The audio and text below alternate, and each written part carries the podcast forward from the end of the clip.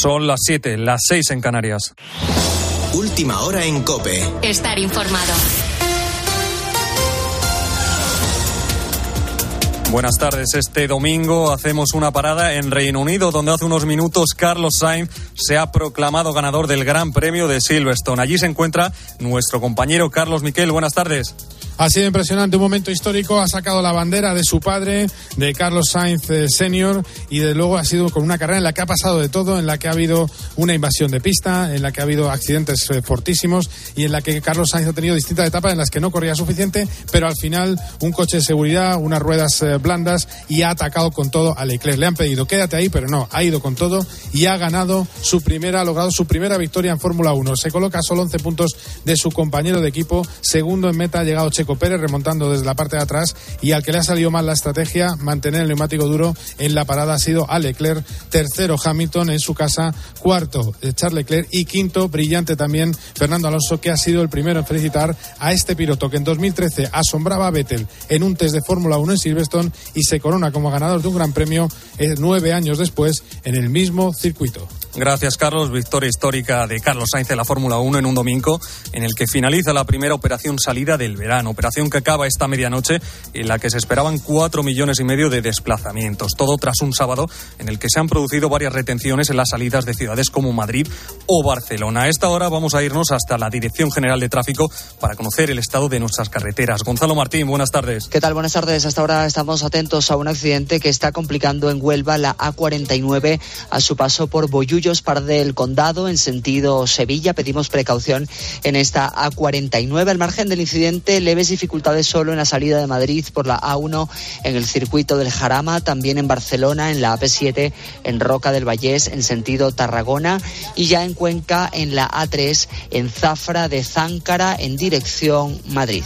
Eso para los que decidan viajar por carretera. También seguimos pendientes del tráfico aéreo y concretamente de las huelgas de Ryanair que se ampliaron 12 días más a lo largo de este mes y de EasyJet que este domingo cumple su tercer día de paros. A esta hora, a la espera de que se actualicen los datos, se han cancelado en nuestro país tres vuelos y otros 31 han sufrido algún tipo de retraso. Los aeropuertos afectados por estas huelgas son el de Málaga, Palma de Mallorca y el Prat de Barcelona. En este último se encontraba Marisol, que iba a coger un vuelo para Almería. Además de problemas en el Prat para facturar la maleta, ya que no hay ningún trabajador en los mostradores y las básculas automáticas solo aceptan hasta 25 kilos. Únicamente un joven trabajador de EasyG para atender todos los problemas y dudas. Llegué con bastante tiempo al aeropuerto. A pesar de todo y cuando ya tenía las maletas facturadas, el vuelo lo retrasaron y salimos dos horas tarde. No nos han dado ningún tipo de explicación por el hecho ni he podido reclamar.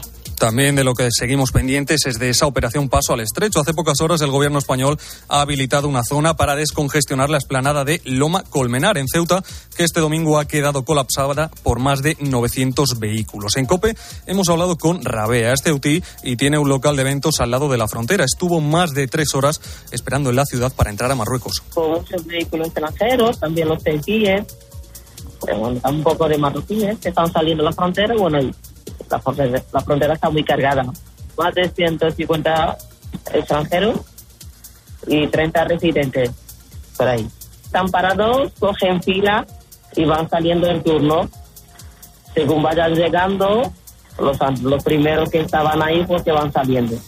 Y acabamos con una última hora. Seis personas han muerto y ocho se encuentran heridas, una de ellas de gravedad, tras el desprendimiento de un parte del glaciar eh, de la Marmolada en los Alpes italianos. No se descarta que pueda haber varios desaparecidos, según fuentes del salvamento alpino de la región. Con la fuerza de ABC. Cope, estar informado. Y en los deportes, Carlos Alcaraz está jugando los octavos de Wimbledon. Laura Solán. Ante el italiano Yannick Sinner, nos vamos hasta Londres, enviado especial Ángel García. ¿Cómo le va Alcaraz? Lo está pasando mal el tenista murciano después de perder los dos primeros sets, 1-6, 4-6 para Yannick Sinner. Ahora manda 4-3 en el tercero, aunque tiene bola para poner el 4 iguales. El tenista italiano que está mandando en todo momento con su servicio, mucho más sólido que Carlos, aunque es verdad que el nivel del murciano ha ido subiendo después de un primer set bastante desastroso. Si quiere meterse en cuartos de final, tendrá que hacer lo que no ha hecho nunca, remontar dos sets, ganar los tres siguientes y meterse en esos cuartos de final donde a priori les esperaría Novak Djokovic. Gracias Ángel y en la tercera etapa del Tour de Francia, victoria de Dylan Groningen en un sprint muy ajustado por delante de, de Wood Van Aert. El belga del Jumbo Visma continúa como líder de la carrera. Mañana día de descanso para que los corredores viajen a Francia, mientras que en fútbol sala la selección española femenina defenderá el título que ganó en 2019 ante Portugal en la final de la Eurocopa.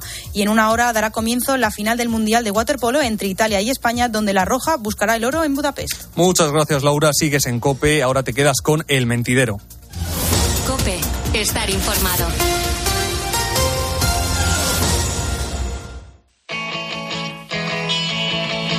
Alex Clavero. El mentidero. Cope, estar informado.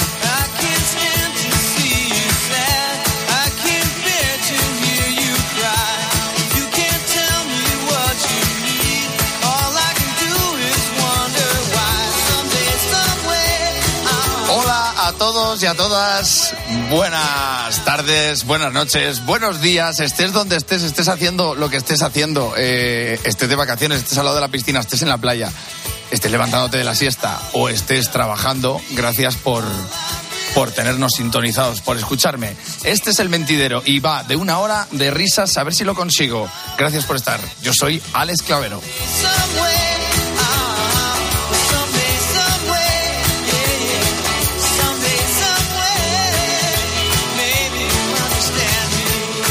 Sí, este es el mentidero, es mi mentidero. Esta, eh, estaremos 50 minutos aproximadamente de radio en el que te tengo que dar las gracias desde el principio ya por acompañarme. Y el objetivo de este mentidero es hacerte reír, entretenerte, eh, emocionarte si se puede un poquito. eh, pero para hacerte reír no voy a estar, no voy a estar yo solo. Entonces me he buscado una ayuda. Me he buscado un compañero, un amigo que además es cómico. Y lo tengo a mi lado, así que te lo voy a presentar. Eh, buenas tardes, Miguel. Miguel. Hola, ¿qué tal? ¿Cómo estás? ¿Qué ganas tenía de hablar? Estaba escuchando la canción, digo, ¿a qué canto? ¿A qué canto? Sí. Pero no quería, no quería Yo- romper el momento. Yo también te estaba viendo, digo, se le sale un ojo. Estabas, estabas- estabas ahí contenido. Contenido a Eh, tope. además te he presentado bien porque somos cómico monologuistas y por defecto nos tendemos a presentarnos en plan fuerte el aplauso para Miguel Y estamos aquí los dos y estamos- se hubiera quedado rarísimo. estamos aquí diciendo que Rarísimo, pero y bueno. eh, la persona que va conduciendo diciendo que yo no puedo soltar las manos del volante con un bebé en brazos y dice, ¿qué hago? O sea, Sí. bueno, lo hemos, lo hemos hecho bien, lo hemos hecho bien. Bueno, bien, bien, eh, aquí comienza este mentidero que va de, pues lo dicho, un mentidero, ¿sabes lo que es un mentidero, Miguel? Eh, Hombre, a mí me vas a hablar de mentiras, sé lo que es un mentidero. Un mentidero es un poco la, la plaza del pueblo, del barrio, ese rincón eh, en el que la gente se para, comenta cosas. eh, se cuentan mentiras, muchas O mentiras. no, nunca se saben. Nada, nunca se sabe, pues como en este programa, no va a quedar, no va a quedar No claro. va a quedar Se claro. hacen chistes, se cotillea, eh, entonces... Es el WhatsApp de la época. es, sí, es un, poco, es un poco lo que nosotros vamos a intentar hacer aquí, pero para hacer reír en este primer mentidero, ya que va a ir un poco del humor, eh, no vamos a estar tú y yo solos, no, ¿No? te parezca mal, pero Vale. me he armado un poco más. Voy a tener una persona que es la comedia con patas, o sea, que es un, que es un cómico español famoso que se llama JJ Vaquero y que quién mejor para hablar de humor que un experto, un experto así, ¿no te parece? Además le conocemos. Le conocemos y es un bestia. O sea, que Sabemos que tiene muchas cosas que contar. Muchas, muchas, O sea, muchas. porque además, vamos a hablar del humor. Yo no sé si te daré algún dato que sea válido, ¿vale? Pero, eh, ¿sabes que el humor eh, eh, existía ya en tiempos de los romanos? No me lo creo. Sí, pero no, pero no en formato te mato, jaja, qué risas. O sea, eh, o sea, que en los romanos se ha demostrado que, que hacían chistes. ¿En formato Chis- chiste? En formato chiste, con premisa y remate, eh, eh, tal cual. Eh, esto hay una, una mujer que se llama Mary Beard que, que sacó un libro en el que incluía el Filógelos. Cuidado que voy a poner cultureta. Filógelos es un libro que los bizantinos, con el que los bizantinos tradujeron todos los chistes grecorromanos que había, los tradujeron y los metieron en un libro. A día de hoy, ese libro, si tú cuentas los chistes, no tienes que adaptarlos a la época. O sea, a ver, de móviles no te hablan, pero, o sea, pero que tiene chistazos en plan, va un romano al peluquero y le dice el peluquero, ¿cómo quiere que le corte el pelo? Y dice el romano, en silencio. O sea, que es, esto está en ese libro que Buenísimo. 22 eh, siglos después eh, no se ha pasado de moda y, y mis chistes eh, 22 segundos después de haber salido de la boca ya Están son pasados, ya están pasados.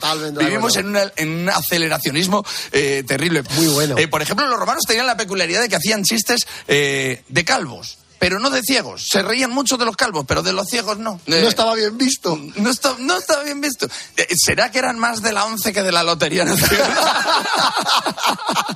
Lo mismo, o sea, claro, tenían sus supersticiones, pero es verdad que me hace gracia que desde, ah, desde siempre está claro que el humor lo necesitamos para vivir, para todo. Eh, Y ahora que venimos después de una pandemia, o sea, es, es fundamental. Lo decimos mucho, pero a veces lo asumimos poco, ¿no? Porque los romanos hacían humor y nosotros 22 siglos después estamos, eh, estamos hablando solo de los límites del humor. No hablamos del humor.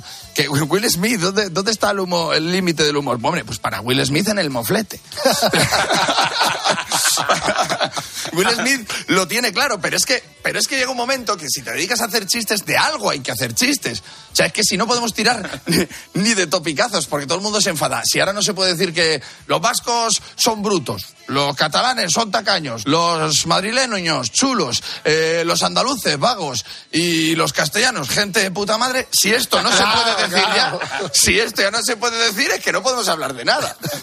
Claro, pues yo soy, yo soy de Valladolid, pero claro, ¿qué quieres? Ah, es que defiendes tu tierra. No, yo de la que más me río es de mi tierra. O sea, yo de hecho con la pandemia, con el confinamiento, estuve eh, tres meses metido en casa. Yo como cómico pensé que no volvería a actuar. Esto lo digo de verdad. Pensé que no volvería, que el mundo ya no tendría sentido del humor.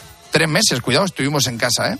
Metidos. Pensé que no volvería a hacer chistes porque el, el mundo no lo querría, ¿no? No tendría sentido del humor. Y así estuve hasta que apareció un cocodrilo en el pisuerga. y te das cuenta que, el- que la vida puede ser maravillosa. El mundo siempre te va a dar motivos de los que reírte. Eres tú el que tiene que poner de su parte. Tú imagínate que yo vivo en Madrid y la gente me llamaba, hay un cocodrilo en el pisuerga, como si fuera mío. O sea, ¿Qué quieres? Que vaya. O sea, no puedo salir a comprar el pan, pero me voy a cazar un cocodrilo a- se ha escapado de una finca, decían. Digo, espérate a ver, porque con los pijos que somos en Valladolid, lo mismo se ha escapado de un Nicky. Claro, eh, que no, para que veas que se puede hacer chistes de todas las tierras, ¿verdad? En Valladolid somos muy elegantes, vamos hechos unos dandis y por lo visto ahora unos cocodrilos dandis. Claro, que no, esto es... Si no te ríes es porque no pones de tu parte. Hombre, es que hay que reírse porque el cocodrilo, la noticia decía que era un cocodrilo del Nilo. Digo, hombre, en Valladolid. Digo, se nos está yendo la mano con el Erasmus lo mismo últimamente en Valladolid.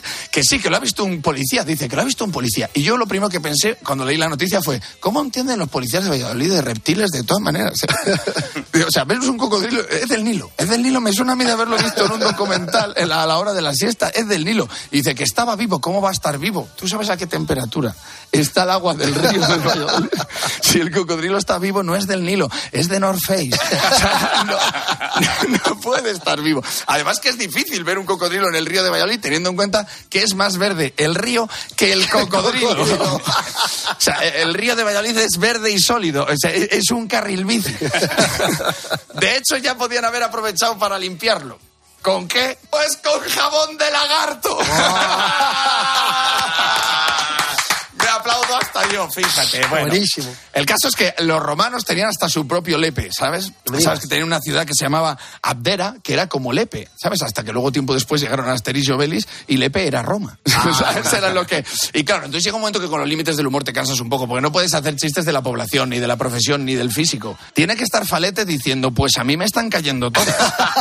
O sea, claro, a ver cuando aparece la Asociación de Defensores de Falete, ¿sabes? Entonces yo creo que en el fondo los motivos están ahí. Tienes que hacer chistes y tienes que te- aportar, tienes que te- poner de tu parte para poder reírnos, porque en el fondo lo del que la risa es salud es verdad. Físicamente te- estás mejor si mentalmente estás bien. Así que está guay que te rías. Busca los motivos que el mundo los tiene suficientes. Yo creo que el humor, en realidad, no hay que ponerle límites. Yo creo que al humor hay que ponerle sentido. Empieza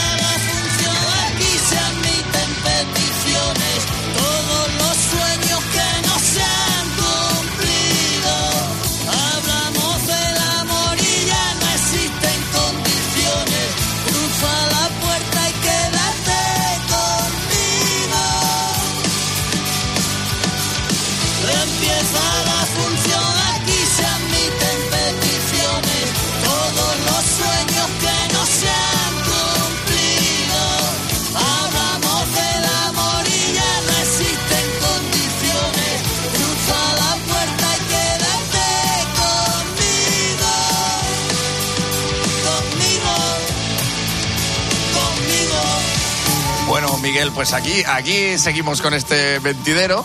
Y me quedo contigo, como dice el Robert, me quedo contigo, ¿eh? Te quedas conmigo, muy bien, pero no te quedes, no te quedes tú solo. Tenemos ya por aquí a, a JJ Vaquero, nuestro invitado de lujo en este primer mentidero. Eh, y tú le vas a hacer un, un jueguecito, una Sí. prueba, un algo, ¿no? Mira, está, está por aquí, lo va a escuchar. que- tampoco quiero hacerle mucho spoiler, pero mm, los mentideros de la época nuestra eran los patios del colegio donde se hacían cositas, donde nosotros escribíamos pequeños poemas en carpetas, que de hecho Sí. las tenemos solo por eso. Tú guardas una carpeta en tu casa porque, porque tienen esos recuerdos. Claro, ¿no? claro. De- entonces le vamos a hacer, como es el cómico más rápido del país, todo el mundo lo sabe, vamos a hacer un jueguecito. No, no voy a soltarle mucho porque si no, este va pensando. ¿sabes? Sí, ya va- ya va ganando Se le está poniendo los ojos para adelante. Vamos Eh. a poner la prueba y vamos a ver qué tal sin sin que tampoco eh, que nos echen el primer programa. Quiero decir, Sí, eso. va a tener que decir lo primero que le venga a la cabeza, pero Eso sí, mi- midiendo un poco. También, también te digo, eh, no le aprietes mucho que nos está haciendo un favor viniendo. O sea, tampoco, tampoco. Bueno, va, va a ser un poquito. un poquito, ¿eh? Un poquito, poco. poquito. Sí, la verdad que cuando has dicho lo de al empezar, si estáis en la playa, estáis en la piscina, está pensando yo, la de opciones que tenía yo. y aquí estoy, sentado en un sillón. Sí, por, por cierto, creo que no quería pisar, pero el chiste de romanos, creo que te has dejado uno, que es mi favorito del mundo. ¿De, de los romanos? De los romanos, que dice un romano a otro, X, X, V, y dice el otro, pues el culo te la hinco. Bueno, pues ya está hecha la presentación de nuestro invitado de lujo. Él está en el, en el, en el mentidero, perdón que tiene un lapsus mental, que que también trabajamos ahí. Hormiguero, mentidero, bueno, siempre la rima, la rima va fácil, pero está en el primer programa del mentidero, JJ Vaquero.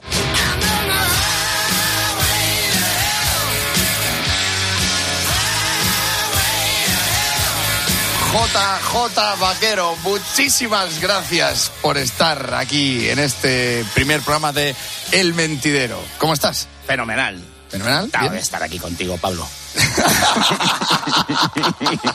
Eh, muchas gracias, lo primero, por estar aquí teniendo tantísimas opciones, pero bueno, al menos aire acondicionado, aire acondicionado tenemos. JJ, Miguel Miguel, JJ, es de José Juan Vaquero.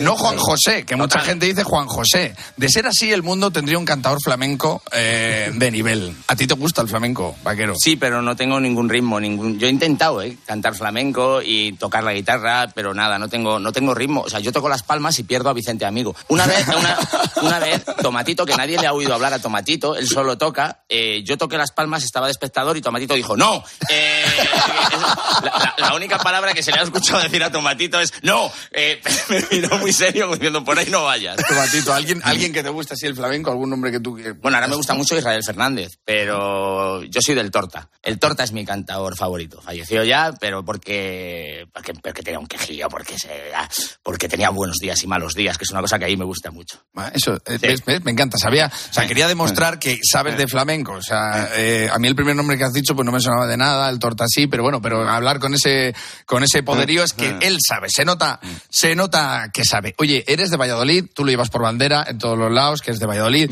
eh, de un barrio que se llama Las Delicias, un barrio obrero de Valladolid, con mucho orgullo, que también has, has situado en el mapa si no estaba ya situado. Yo la primera pregunta la tenía clarísima de, de saber, mira que tú y yo somos amigos, pero un chaval de Las Delicias soñaba con salir en la televisión. Otra manera de preguntarlo es con ser famoso, pero de pequeños decíamos salir en la televisión yo creo que, creo que era lo, lo más grande. Total. Y yo en aquella época, cuando yo era un chaval, tenía pocas posibilidades, porque cuando yo era un chaval todavía no hacían callejeros. Eh, claro, claro, eh, tenéis que tener en cuenta, claro, yo me puse con los monólogos porque no estaba callejeros, que era mi vía fácil. O sea, eh, si yo no tenía que haber escrito nada de comedia ni nada, yo me había quedado en una esquina de mi barrio y habían venido ellos, pero yo no lo sabía. Me gustaban mucho eh, los humoristas. eh, cuando yo estaba viendo un 1, 2, 3, mi momento favorito es cuando salía el humorista, ¿vale?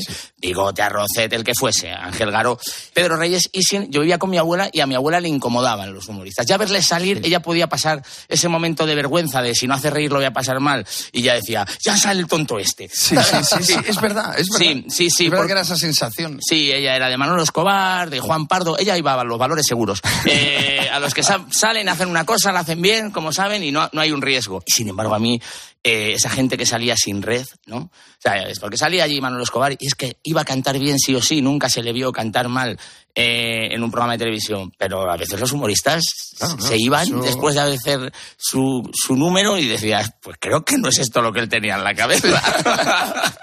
y tú eras, eras de las delicias, pero has sido, ya que dices que no mientes, has sido stripper. Sí. Vaya. Ojo, ¿eh? Sí, Ojo sí, ser sí. stripper, ¿eh? Sí, y soy feo de cara, que como decía, yo tenía un chiste al principio cuando- que decía que no era un boy, era un vete. Era. eh,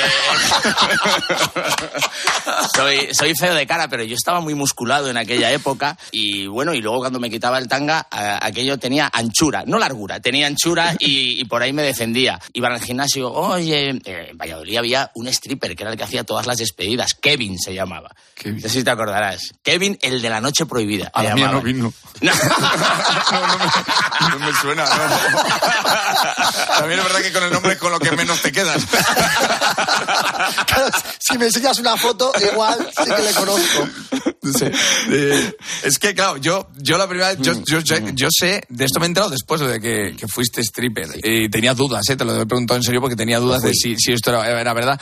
Cuando yo te conocí eras camarero del, del NH. Sí, sí, sí, pero yo he compaginado cosas. Quiero decir, eh, venían al gimnasio, yo podía ser camarero del NH y decían, oye, un chaval así que tenga, que esté definido, que se le vean los abdominales, le ponemos música y que se desnude al ritmo de la música, que, que era así, estaba empezando Sí, sí. aquello. Pero de hecho hice alguna despedida de soltero y os tengo que contar una cosa a vosotros dos que sois cómicos. Cuando empecé en la comedia, me contrataron para alguna despedida de soltera. Y yo llegaba allí y había cinco chicas en un restaurante y empezaba a contar un monólogo y aquello no quedaba bien. Y, y yo te- os juro que pensaba, que en la leche, si me ponen música la lío. De- si dejamos el monólogo, ¿sabes? Y me ponen música, esto lo levanto yo. Dejamos los chistes Mm. a un lado. Tú te defines como cómico de bar. Yo esto te lo oído. Totalmente. Menos cuando pido un préstamo en el banco, que digo guionista. ¿vale? Porque, porque es mucho más estable. Y ahí te das cuenta de la profesión que tenemos. Gente como nosotros, que, joder, que ya tenemos una trayectoria, que llevamos muchos años dedicándonos a esto profesionalmente porque vivimos de ello. Vas al banco, te dicen profesión, para pedir una hipoteca, y dices, "Eh, espera a ver qué le digo.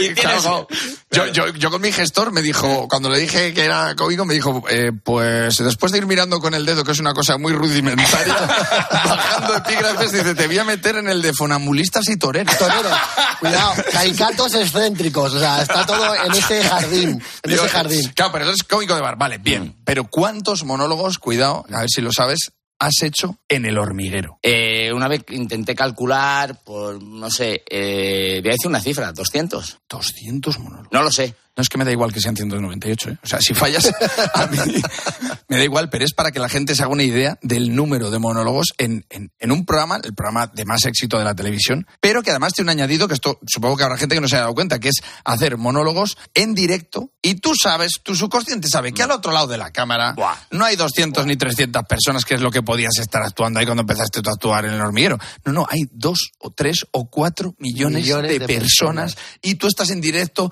diciendo, si me da aquí una pechusque, es que eso se va a ver. Y esto, o sea, la pregunta es, ¿cuántos microinfartos hay de diferencia de un programa grabado a un hormiguero en directo? Yo, yo no veía al público, yo veía sombras. Tengo este recuerdo, salir y, y ver sombras. Luego ya cuando llevaba a lo mejor 100 monólogos... Parecía la grada del FIFA, ¿verdad?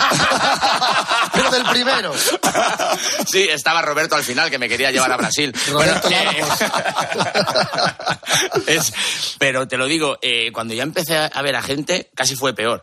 Cuando ya me tranquilicé un poco y era capaz de diferenciar que el público eran personas, casi era peor, porque había dos tipos de monólogos en el hormiguero. Uno, cuando el invitado era un actor de una serie que a lo mejor no era muy conocido y el público eran fans del hormiguero, y ahí, bueno, si yo salía a hacer un monólogo me miraban a mí, o cuando el invitado era, por ejemplo, Mario Casas. El público había ido a ver a Mario Casas y yo hacía un monólogo mientras la gente miraba a otro lado. Eh, la gente sí, eso es muy miraban eso. a Mario Casas, Sí, sí, hombre, no sí. se van a perder. Esas chicas que les gusta Mario Casas, que es guapísimo Mario Casas, no se van a perder en su vida tres minutos de Mario Casas Claro. por mirar a JJ Claro, Vaquero. yo, yo voy a hacer un símil, no sé si eh, yo te- tuve el privilegio de hacer al- algunos monologuetes en el, en el hormiguero y yo, yo lo explicaba de esta manera. El hormiguero cuando el monologuista es como si tú vas a una corrida de toros y de repente sale una cabra. es decir, no te vas porque dices, quiero ver lo que va a pasar. Pero yo no venía a esto, ¿no? Es un poco, un poco lo que estás explicando con el invitado. Y, y ahora que te he hablado de microinfartos, me voy a poner un poquillo más serio porque a ti hace poco te dio una, una pericarditis, que aunque tengas un nombre gracioso, de gracioso no, no, No, tiene, no, no, no tiene nada. Lo- y lo menos gracioso, tiene nada de gracioso la pericarditis, lo menos gracioso es que tampoco sabes lo que te, lo que te está dando. Sí, es que Eh, yo no sabría decirte ni lo que es, o sea, no- Nada, exactamente. Fue un dolor en el pecho que te cagas, con 48 años, una vida llena de excesos. Dices, ay Dios, que, que me voy para el otro barrio. Mi mujer entró en la habitación y no tuve que decirle nada. A la pobre, o sea, me cogió y me llevó al hospital. Eh, la verdad que llegas ahí y grita una persona en el hospital, varón. 48 años, fuerte dolor en el pecho y ves cómo corre todo el mundo, clave, te meten eh, para adentro, ¿no? Y mi mujer se queda fuera. Y a mí rápidamente me dicen, tranquilo, hemos descartado el infarto, la angina de pecho, eh, te- pero nadie sale a informar a mi mujer. Eh, creo que esas dos horas que pasó Nunci, que eligió la opción de quererme, eh, pudiendo estar aquí contigo haciendo el programa.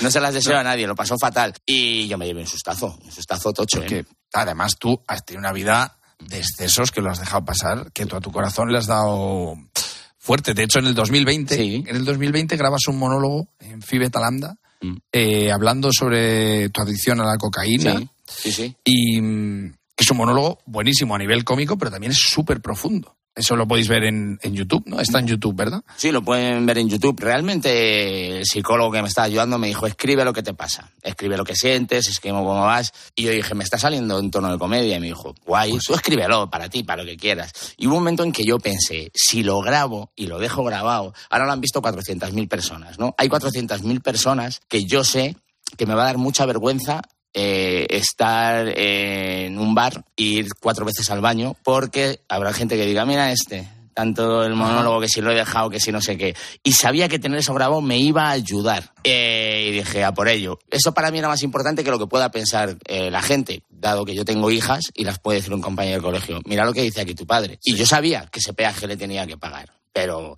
bueno, por lo menos que sigan teniendo padre, ¿no? No, sí, esto es, esto es interesantísimo porque siempre hablamos que el humor es terapéutico, ¿no? Y que, Pero claro, es terapéutico mm, hacia el punto de vista del espectador, pero ¿el cómico qué hace para que sea terapéutico? Tío, el humor es el arma y, y es lo que tenemos para, para, para ayudar a los demás y a nosotros mismos, ¿no? Sí, de hecho, eh, la siguiente cosa de la que te quería hablar es, esto sí que ya es el- la piedra de toque para, para un corazón, ¿no? Este año eh, perdiste a tu padre, a tu, al Gildo, que era, que era amigo mío y amigo de todos, de todos los que le conocían. Eh, yo, yo también perdí a mi padre hace años, que también era amigo tuyo, Gildo, Vicente, bueno. Entonces yo quería, aunque sé que es duro y esto te lo, sé, sé que, que no te lo voy a poder pagar nunca, pero que le me ayudaras a explicarle a la gente cómo hace un cómico para recibir un palo así y volverse a subir a un escenario. Pero no solo para volver a, hacer- a subirse a un escenario y hacer reír. ¿Cómo coño hacemos Ya. reír si esos personajes que nos faltan son los protagonistas de nuestras historias? Son nuestros superhéroes. Bueno, uf, muy duro. Porque- Yo, por ejemplo, tengo un bar de actuaciones y me volví a subir ahí y lloré. Pero estaba con los míos. Me ayudaron, no pasa nada, no fue en un teatro. Bueno, que tampoco hubiera pasado nada, ¿no? Si te rompes. Entonces, un poco fui sobrevivir. Claro, de repente me encuentro, no solo que acaba de morir mi padre y yo no estoy para actuar, y es mi trabajo, sino que en mi monólogo mi padre es el protagonista. Hablo de él todo el rato y digo, ¿qué hago? Cambio la forma verbal. Digo, mi padre era. Digo, no me da la gana, si en mi corazón está, aquí en mi monólogo está. Son decisiones muy jodidas de tomar encima de un escenario y te, bueno. Sí, hacemos, Mm. hacemos no sé si, si le puede, lo puede llegar a entender alguien, lo, lo difícil que es, yo lo que hice fue cambiar el, el recuerdo por homenaje. Entonces, eh, Mm. me, creo, me creé una imagen cuando hablo de él y es como, eh, como si en ese momento hablara con el de, "Oh, eh, jefe, que sales. Vamos, que sales. ¿No? Total. Pero me costó, me costó mucho tiempo, claro. Oh, total. Oye, y todos, de verdad, ¿eh? que la comedia tampoco es el, el trabajo más difícil del mundo. Habrá gente que haya perdido un familiar y se tenga que subir a un andamio. Sí, Oli, sí. Oli, todo lo que puedan hacer por salir adelante y si no pueden que no se suban, cuidado, que no quiere decir que nosotros tengamos un hándicap mayor que nadie, tenemos el nuestro. Pero bueno, Sí, eh, sí, hoy sí. el programa va de humor, y, va de, sí, sí, y va- no. y va de romanos, De hecho- y va de romanos, y De hecho, la siguiente, para que veas que te voy a cerrar el círculo del tema del corazón, o sea, para que el 2020, esto, yo te iba a decir, estos son nuestros personajes porque la ficción la hacemos nosotros. Pero tú has trabajado en la ficción de otro, porque en el 2020 también eh, grabaste tu primera película, ¿no? Bueno. Primer largometraje. Y tú dirás, eh, la gente dirá, bueno, sí, va, qué guay y tal, pero no es un dato, no parece demasiado Claro. estrambótico, pero en la vida de vaquero todo siempre es estrambótico. Grabó su primera película en marzo de 2020 en Colombia. O sea, después de todo lo que acabáis de oír, en Colombia le pilló la pandemia de 2020. No sé ni qué preguntarte. Pues hombre, habrá gente que dirá, ¿eso es verdad? Pues la película se titula Ni de coña. La película se titula Ni de coña, sí. El título, es, además es una versión española de una peli colombiana que ya existía, que la peli era Si saben cómo me pongo, ¿para qué me invitan? Que Sí, era sí. eh, basada en aquel meme Sí, que era tan famoso. Y aquí la titularon Ni de coña. Y allí nos fuimos a Colombia en marzo del 2020, después de haber estado en el Teatro de Barcelona con Alex Clavero haciendo chistes sobre eh, fabricándonos unas mascarillas con papel higiénico, bueno, una vergüenza. ¿eh? Porque, que porque era un virus, que era una gripe, que, que el calor lo mata, que... Sí, sí, que- no sabíamos nada y nos sabíamos reíamos, nada, nos claro, reíamos. También, también hubo uno que dijo a los fumadores les afecta menos. Aquí todo, todo el mundo, todo, todo el mundo puso su grano de arena, ¿no? Eh, entonces, eh, allí nos fuimos a... Y, guau, tío, las llamadas. No sé cómo lo vivisteis aquí. Quiero decir, lo de que se cerrara todo y, y os encerraran en casa. Estuve encerrado cuando volví. Pero no, no al principio, que yo estaba en Colombia. Y allí había cero casos y no, eh, en, todo el continente, cuidado, ¿vale? Donde yo estaba. Entonces, eh, pero las llamadas a casa eran vertiginosas. Oye, eh, José, que dicen que a, lo mejor eh, eh, hay que suspender la actuación que tenemos en el bar. Suspéndela. Al día siguiente, los dos días, José, que tenemos que cerrar el bar.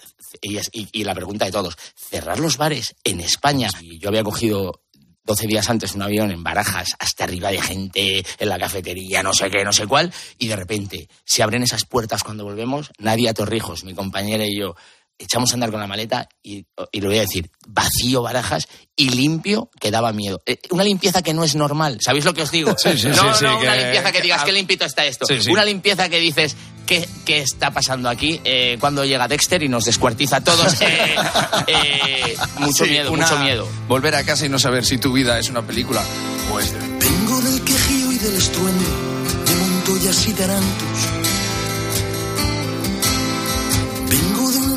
Por la tarde, de los duelos que vendrán. Vengo del Enrique y del Roberto, de las canas del mercado. Vengo repleto de soledad. Vengo de la Antonia y la Vaquera, vengo del de San Fernando. Vengo del que más grande la tenga, se. Vengo de joder preguntadores, una en punto, dos colgando.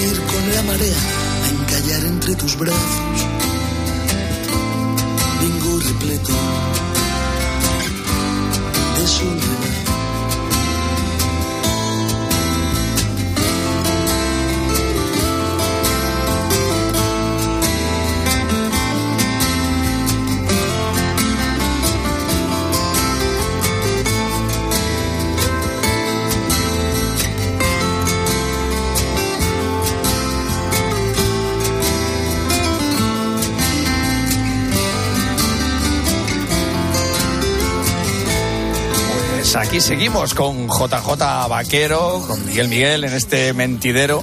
Eh, yo a Vaquero le pedí que trajese un par de canciones suyas que fueran especiales o que le apetecieran simplemente y aquí estamos escuchando ese Vengo del Mercado de Cuchi Romero. Sí, me flipa.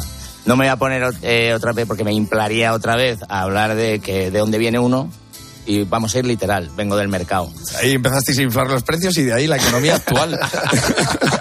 subcontratas y subcontratas. Bueno, yo ahora te dejo en manos aquí de, de Miguel. Que tiene. Claro, a ver, eh, te hago una pequeña introducción. Vaquero es un guionista, es de entre otras. de- de todas las facetas que tiene. Eh, es el guionista, es el mejor guionista de comedia España. Sé que esto él me lo negará, pero yo lo opino, lo opina muchísima gente dentro de la comedia. No, yo digo que hay eh, la comedia eh, como guionista tiene muchas facetas. Yo no he escrito ficción en mi vida, yo no he escrito. Sí, pero- pero... a lo mejor en el pequeño reducto en el que yo voy, en los monólogos y tal, estoy valorado. Digamos que los espectáculos. o sea, hay un chiste, un dicho que se dice por ahí dentro del grupo del gremio de la comedia monologuista, llamémoslo como queramos, eso, eh, que mm, en Gran Vía no hay un espectáculo que no lleve una frase de vaquero. O sea, te quiero decir, o sea, ha habido veces que en los espectáculos de comedia, obviamente, pero yo ha habido veces que he dicho lo de Atupenia del Rey León. no será cosa aquí de Entonces, bueno. eso se llama one-liner. Perdonar que mi inglés es. Ya te estoy, estamos viendo estoy desatado entre lo romano y lo anglosajón. One-liner, dentro del el mundo del guionismo, pues el one-liner es el que hace un chiste en una frase utilizando muy pocas palabras y la remata, la remata rápido. Y Vaquero en esto es un experto. Y creo que el juego de Miguel va por ahí a ver si estás a la altura, a ver si. Sí, hombre. Mira, eh, Vale, yo quiero simplemente decir, yo me la voy a jugar ahora a muerte, eh, que no, no me estoy escapando, pero que un one-liner se piensa mucho la frase que escribe. ¿eh? Vamos a ver ahora aquí a, a ver qué puedo hacer a bote pronto, ¿no? A bote pronto. ello, es muy venga. fácil. Mira, hoy tenemos Sí. un invitado que es vaquero, es eh, guionista, cómico, empresario, actor, colabora en todo lo que mola. Eh, No, no digas empresario porque tenga un bar, Miguel. no, bueno, tienes un bar, tienes un bar que, que, que es, que es de monólogos, pero también dais eh, cosas de beber y de comer. Quiero decir que eh, no es un teatro, o sea, que es un bar, un bar de barrio, que mola mucho. No voy a aprovechar esta entrevista para sacar beneficio mío, pero se, se traspasa. Se llama El Rincón del Erizo y está en. Valladolid, porque a ver si después de todo no- eh, No la gente la se va a pensar que es otro chiste. Se Vale. traspasa. es todo verdad. Está en Valladolid, se llama El Rincón del Erizo y, Y se traspasa. Pero esto se llama el mentidero y la gente va a tener dudas. Bueno, el caso que uno de los mejores mentideros que yo recuerdo cuando éramos Sí. pequeños es el patio del colegio, donde eh, se contaban cosas de dudosa, de dudosa de- lo iba a decir, me atascar, de dudosa procedencia. Sí. Eh, el caso es que también hacíamos cosas muy guays, que era escribir, sobre todo lo hacían mejor las chicas que nosotros, ¿eh? escribir Sí. poemas en las carpetas, las cuales molaban mucho o no. O sea, he traído alguna. ¿Tú te acuerdas de esto o no te acuerdas de esto? ¿De las carpetas? De las carpetas y- Hombre, ¿cómo no me voy a acordar? y, de las cosas que se escribían en Hombre, y, de la- bueno, y se ponían fotos en las carpetas. y ¿a que las sí? forraban, las forraban. Sí, me miraba a mí todo el colegio raro porque llevaba una de chiquetete. Era, era, eh, hombre, a ver, luego, Joder, luego chiquetete tuvo una vida más turbia, pero en principio era el de sueño con besar tu boca y me vuelvo loco. Yo me encantaba el corazón de Cantaba acero. Bueno, el caso es que hacíamos, hacíamos unas rimas muy sencillas, que era primera con tercera y segunda con cuarta. Eran de dos, de dos a dos, Sí, ¿vale? vale. La historia era la siguiente. Ah, Te voy a poner un ejemplo. Había cosas muy malas, que a veces ni rimaban. Por ejemplo, ponía, ¿qué es el amor? Y decía, dos vocales, dos consonantes y dos idiotas. Esto era el rollo que llevaban. Luego había rimas más elaboradas, como Ah, era pero- así. Si fuera Superman te llevaría volando, pero como no soy, te jodes si vas andando. Sí, el caso esa es la que- conocía. Bueno, esto es de Miguel de Cervantes. No sabía si era de Miguel de Unamuno o de Miguel de una mano.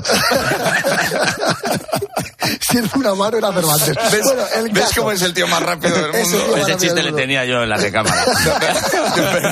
Sabías que íbamos a hablar de Cervantes en este programa. ¿eh? Bueno, caso es que, Baker, va a, va a ser muy sencillo. Yo te voy a leer unas rimas, tú las vas a tener que rematar con una palabra o más palabras, y en algún momento incluso yo te voy a dejar el hueco y luego tú las rematas, ¿vale? O sea, estate atento, que no es muy difícil. Esto. Sí, es muy difícil, pero todos los espectadores están diciendo, yo no lo he entendido. Así que No, muy fácil. empatizan conmigo, venga. Voy al rollo. Mm. Mira, muy sencillo, ¿vale? Mm. Con lonchas de jamón, con suspiros de mantequilla, y con dos huevos te mando mi corazón mientras me hago una. Empanadilla. Bien. Ya, ya la voy a apuntar, ¿eh? Vale. Aquí, con mis palabras luego vas a hacer algo. Claro. Buah. Venga, esto, sí. Venga, voy. Si te silban por la calle, si te silban con dulzura, sin duda el que te silba tiene. Eh, eh, del cáncer la cura. Vale, perfecto. Si fueras cocinero, te llevaría en la olla, pero me paso el día llorando cuando saco la. Chirimoya. Si cada vez que pienso en ti me cobrarían un duro, estaría echando cuentas cuánto me cuesta darte. Arturo. Bien, los ángeles bajaron a pintar tu hermosura, pero al ver tu cara oscura se le quedó la dura. Ah, Tengo que rellenar el hueco. Claro, ahí te que rellenar el hueco. ¿Te repito? Sí, por favor. Los ángeles bajaron a pintar tu hermosura, pero al ver tu cara oscura se le quedó la dura. Barra de pan. El gato caza una mosca, Mm. el águila caza un ratón, Y tú desde que me besaste, amiga, cazaste mi gran... Riñón. Cuando fui al pueblo, escuché a un pastor de rebote. Lo importante es que este dura la punta del... Don Quijote. Estás tan buena, estás tan maciza, que cuando te veo, él se me eriza. El hueco, el hueco.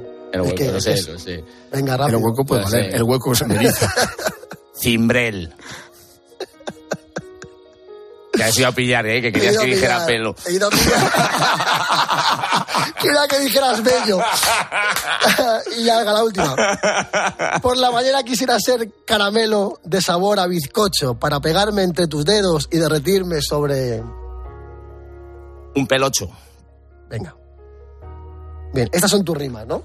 Eso es lo que he podido hacer eh, sabiendo la cadena en la que estamos y, y- y- y- y que todo lo que me proponías no era emitible. Bueno, tengo yo, yo, Mm. tenemos las tres apuntadas, te voy a leer las que teníamos de verdad, porque están rematadas, para que veas cómo va la cosa, ¿vale? Era con lonchas de jamón, con suspiros de mantequilla y con dos huevos te mando mi corazón mientras me hago una tortilla. Es jamón y huevos, estaba claro.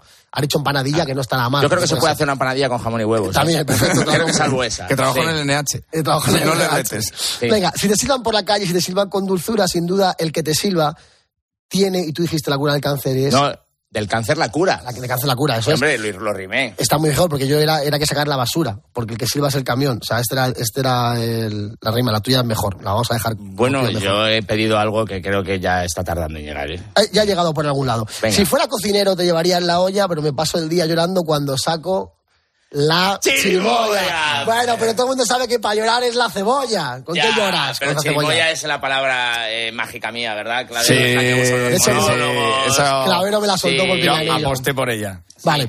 Eh, cada vez que pienso en ti me cobrarían un duro, estaría echando cuentas cuánto me cuesta darte. Y tú dijiste es Arturo, que está muy bien. Pero Además, pe- además lo visualicé, pensé en Arturo González.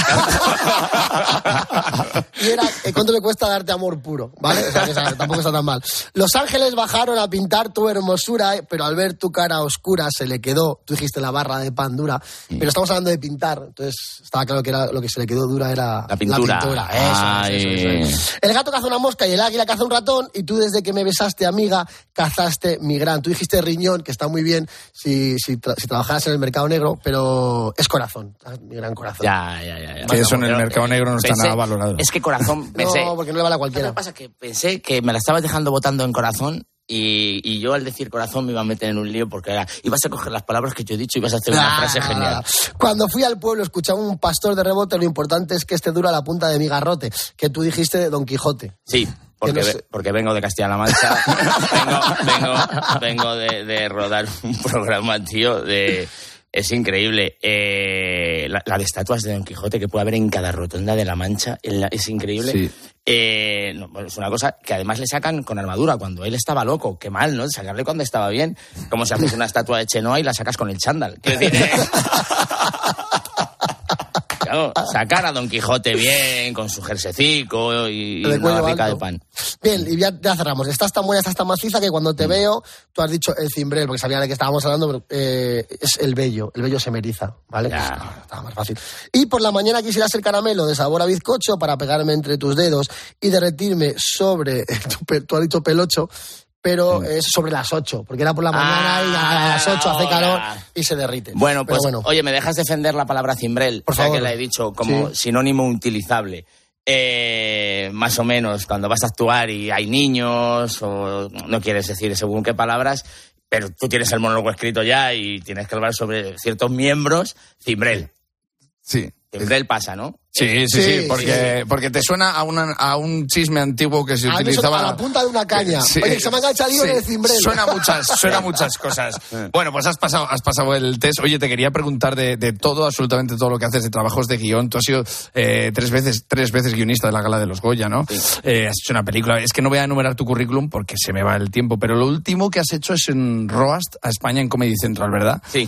Eh, Roast a España, segunda temporada, porque la primera Sí. tuvo tanto éxito que has hecho la segunda. En un Roast, yo es que, claro, sé tanto inglés que es que no quiero ni, ni explicar lo que es un Roast, ¿sabes? Pero bueno, Yo no sé si tuvo éxito o no, pero la primera la ha comprado Amazon. Ya está. Ya- Eso, ya está. eso es éxito. Cuando Ya normalmente está. Eso es éxito. Eres tú el que compras en Amazon. Piensa que a nosotros el éxito siempre nos lo han dado nuestros familiares, como bien decías, viniéndonos a ver y nuestros amigos.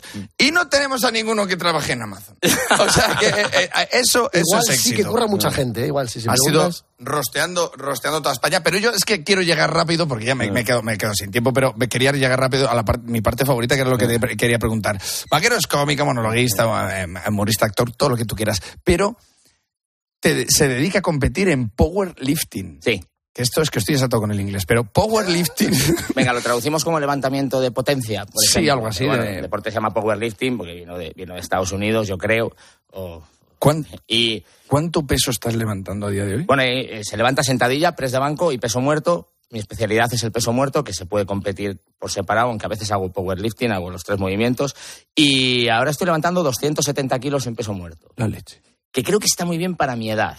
Y no me refiero como, bueno, para lo viejo que es, no, que, que hay categorías de edad. Yo soy máster, ¿vale? Más de 40 es máster y hay algunas federaciones que más de 45 eres máster 2. O sea, solo compites con gente que tiene eh, más de 45 años, que está muy guay porque nosotros no liberamos ya testosterona, o sea, nosotros Claro, estamos... claro, hay cosas Claro, ahí. claro, Esto no se trata de querer el poder. No, claro, No- claro. no todo Entonces es ya vas para abajo y casi gana el que menos eh, hacia abajo va, el que más se aguanta la forma. ¿Qué da más miedo a José Juan Vaquero Mm. a día de hoy?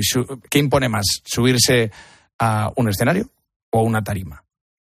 Eh, a mí ahora mismo a una tarima de levantamiento, pero, pero ¿sabes por qué me da ya mucho respeto subir una tarima de levantamiento? Porque soy el de los monólogos.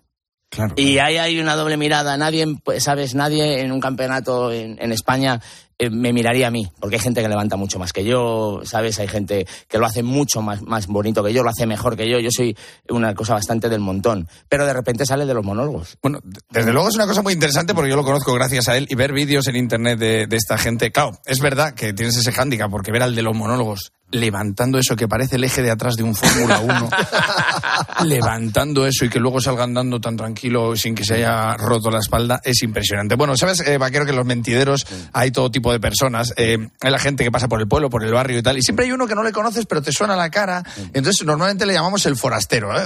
El forastero ese y tal, y va preguntando y tal. Te encantaría preguntarle, ¿y tú de quién eres? Bueno, pues yo en este mentidero también tengo un forastero para ti, para ver si le conoces, porque sabes que los forasteros son forasteros, pero tienen sus cotillos, ver. tienen sus preguntas. Señor Vaquero, una preguntita muy facilita. ¿Cuántos miembros de la familia Vaquero son necesarios para levantar en peso al presidente del Valladolid Club de Fútbol, el señor Ronaldo?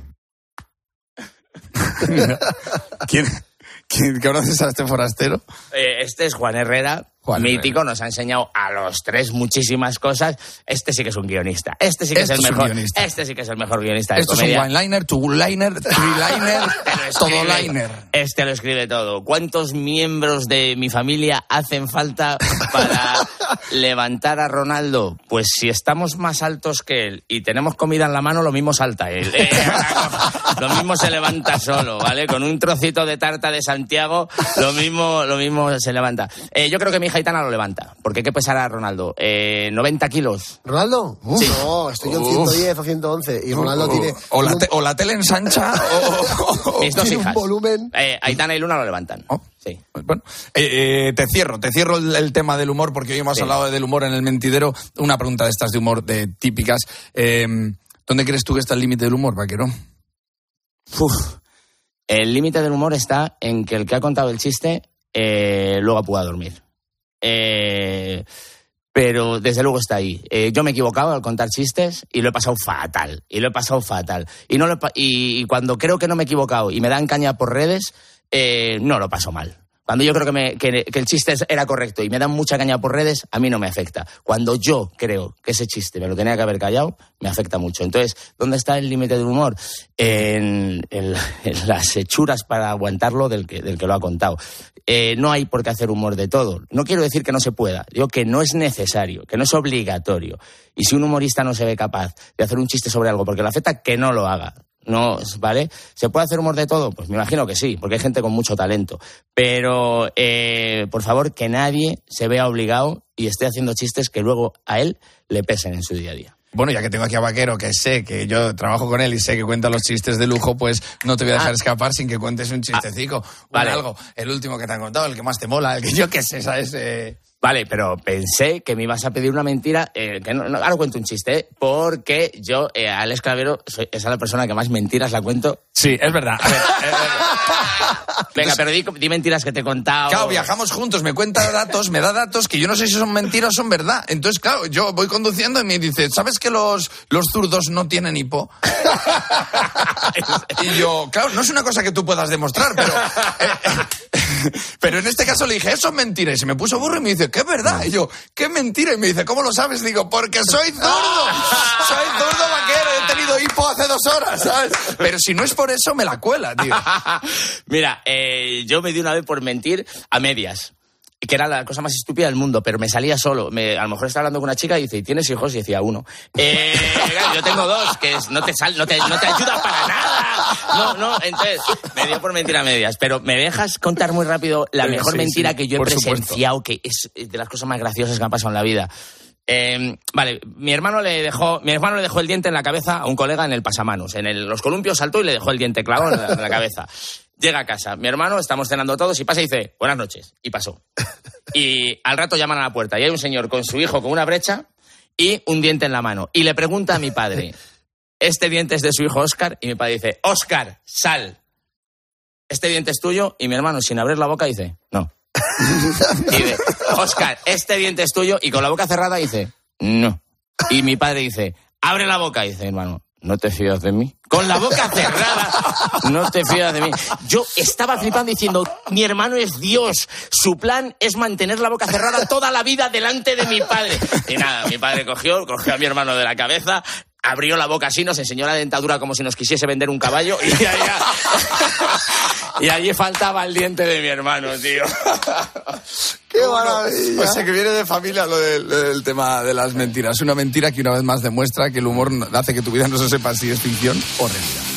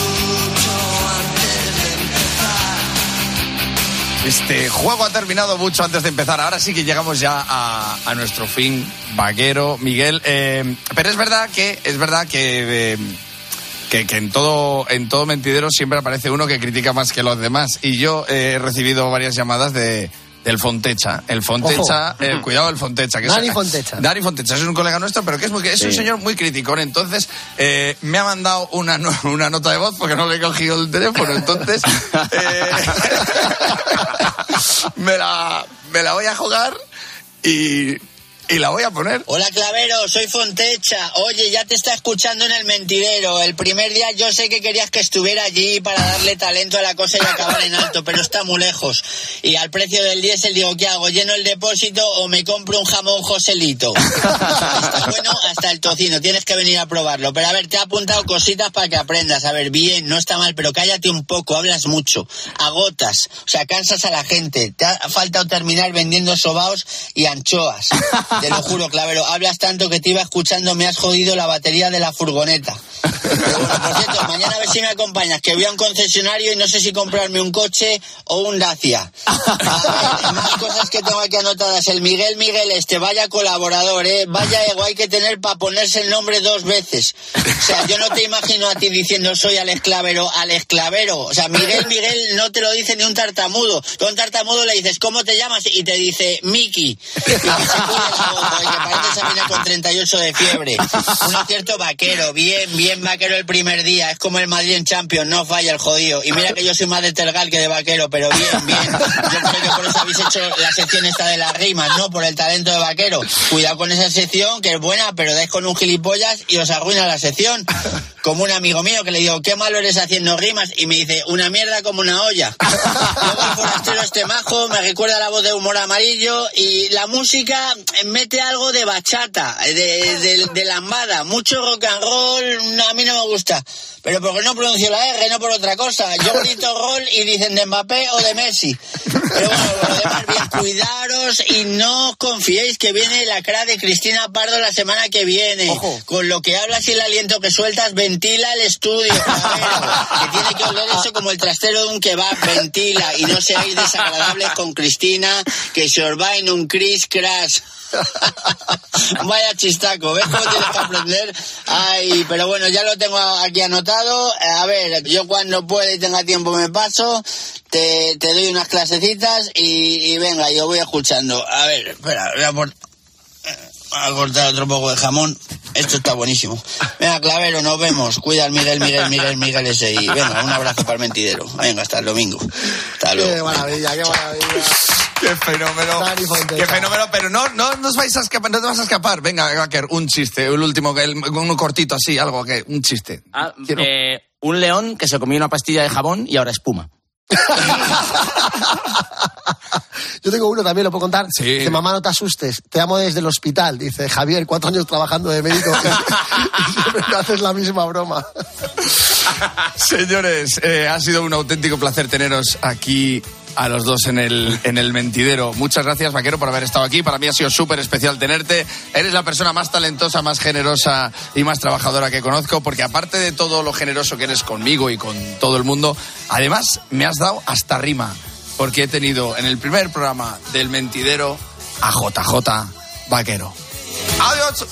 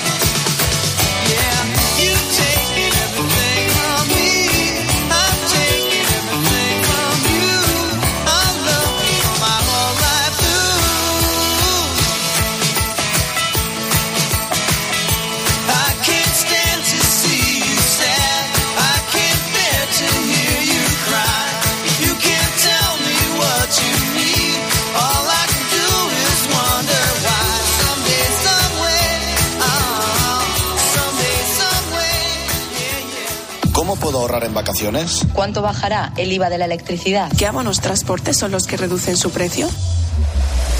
Eso de lo que todo el mundo habla en la calle y te afecta, solo se lo escuchas a Pilar García de la Granja de lunes a viernes desde las 6 de la mañana en Herrera en Cope con Carlos Herrera. La imparable subida de los tipos de interés que nos afecta a todos. Sube el precio de las hipotecas, de los préstamos. Y también a las nueve y media de la noche en la linterna con Ángel Expósito. El precio de la luz sigue subiendo y eso que el precio del gas está topado. Estamos en medio de una guerra con un país que es Rusia, que resulta. El mejor análisis para saber cómo afecta a tu bolsillo lo que sucede a tu alrededor lo encuentras con Pilar García de la Granja en Herrera en Cope y en la linterna. ¿Crystal Crack? Crystal Box. ¿Crystal Crack? Crystal Box. Si la luna de tu coche hace crack, ven a Crystal Box. Nos ocupamos de todo con tu seguro para que la reparación de tu luna no te cueste nada. Y ahora, por cambiar o reparar el parabrisas de tu coche, llévate gratis un destornillador de batería con accesorios. Llama al 926 2600 o entra en crystalbox.es. Escuchas Cope. Y recuerda, la mejor experiencia y el mejor sonido solo los encuentras en cope.es y en la aplicación móvil. Descárgatela.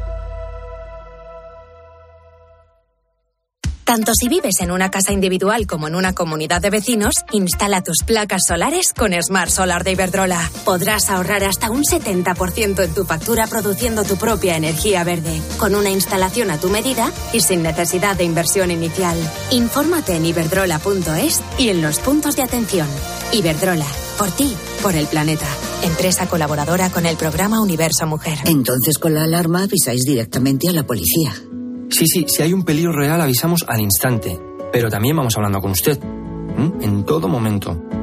Además, mire, aquí tiene un botón SOS para avisarnos de lo que sea, ¿de acuerdo? Y si hace falta enviamos a un vigilante ver si está todo bien. Las veces que haga falta. Este verano protege tu hogar frente a robos y ocupaciones con la alarma de Securitas Direct. Llama ahora al 900-666-777. No solo se trata de saber lo que pasa. Un presunto caso de cólera en España. Unas horas más tarde, Sanidad aseguraba que no, que no se trataba de cólera, sino de una gastroenteritis por Vibrio cholerae, la misma bacteria que provoca la enfermedad que está erradicada en España. Sino de entender por qué pasa y cómo te afecta. Las vacunas han hecho que olvidemos el mal recuerdo de algunos virus, pero ¿por qué entonces estamos tan alerta? La pandemia. Y ahora nos damos cuenta de que estas infecciones, que ciertamente han existido siempre, pues seamos mucho más sensibles. De lunes a viernes de 1 a 4 de la tarde, en Mediodía Cope, Pilar García Muñiz te da todas las claves para entender lo que sucede a tu alrededor.